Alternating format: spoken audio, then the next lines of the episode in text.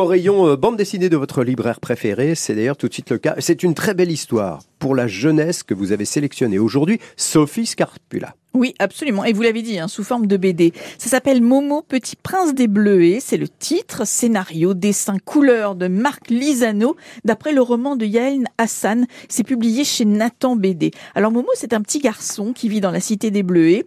L'école se termine et Momo redoute de s'ennuyer. C'est vrai, comment passer l'été? Il finit sa balade dans la cité et rentre à la maison. Et là, surprise, l'institutrice est là, en pleine conversation avec ses parents dans son salon. Oh là. Mais pourquoi Que se passe-t-il? Bah, En fait, l'institutrice est venue dire à ses parents que Momo était un très très bon élève. Il encourage ses parents à l'aider à faire de grandes études.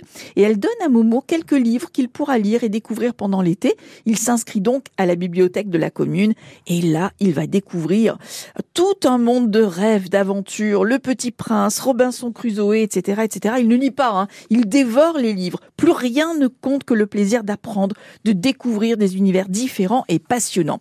Et un jour, installé sur un banc, le nez dans un livre, il fait la connaissance d'un vieux monsieur, monsieur Édouard, c'est un ancien instituteur, atteint de la maladie d'Alzheimer, il sait que sa mémoire s'envole et que ses jours de conscience sont comptés.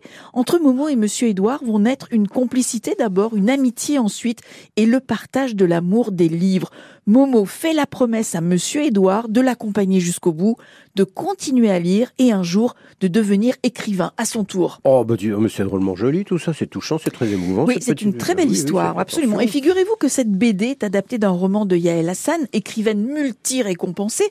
Elle est venue à l'écriture suite à un grave accident dans les années 90 et dans tous ses romans, dans ses histoires, le sujet de la transmission est très présent. Alors je crois que cette histoire particulière du petit Momo se poursuit dans la vraie vie, Sophie, hein, c'est ça? Oui, absolument, parce que figurez-vous que c'est une histoire vraie qui a inspiré euh, Yael Hassan. C'est elle qui a rencontré au début de son parcours d'auteur un petit Mohamed, fou de livres et de lecture. La, la rencontre se fait tout simplement dans une médiathèque en Ile-de-France.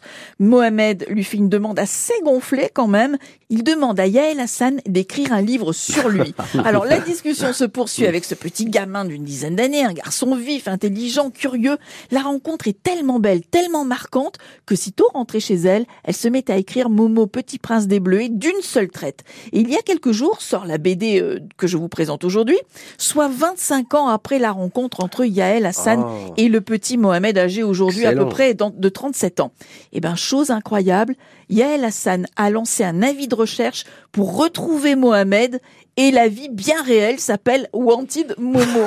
Ce serait chouette quand même que le vrai ah Mohamed, le, héros finalement de cette histoire, non, on l'a pas encore retrouvé, qu'il ait connaissance de cet avis de recherche, qu'il se fasse connaître. C'est une belle histoire dans une belle histoire hein, finalement. Mmh. Affaire à suivre. Momo, Petit Prince des Bleuets, c'est chez Nathan BD.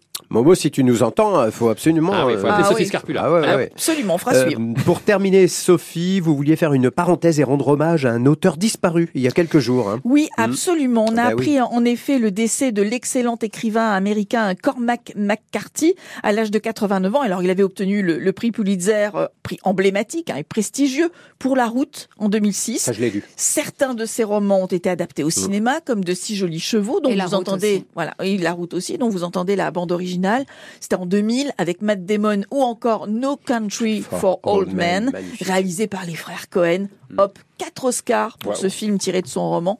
Alors je vais pas vous faire la liste de ses ouvrages, je voulais juste faire un petit clin d'œil, un hommage à ce grand auteur. Si vous tombez sur l'un de ses romans euh, pendant les vacances par exemple, plongez-vous sans hésiter dans son univers.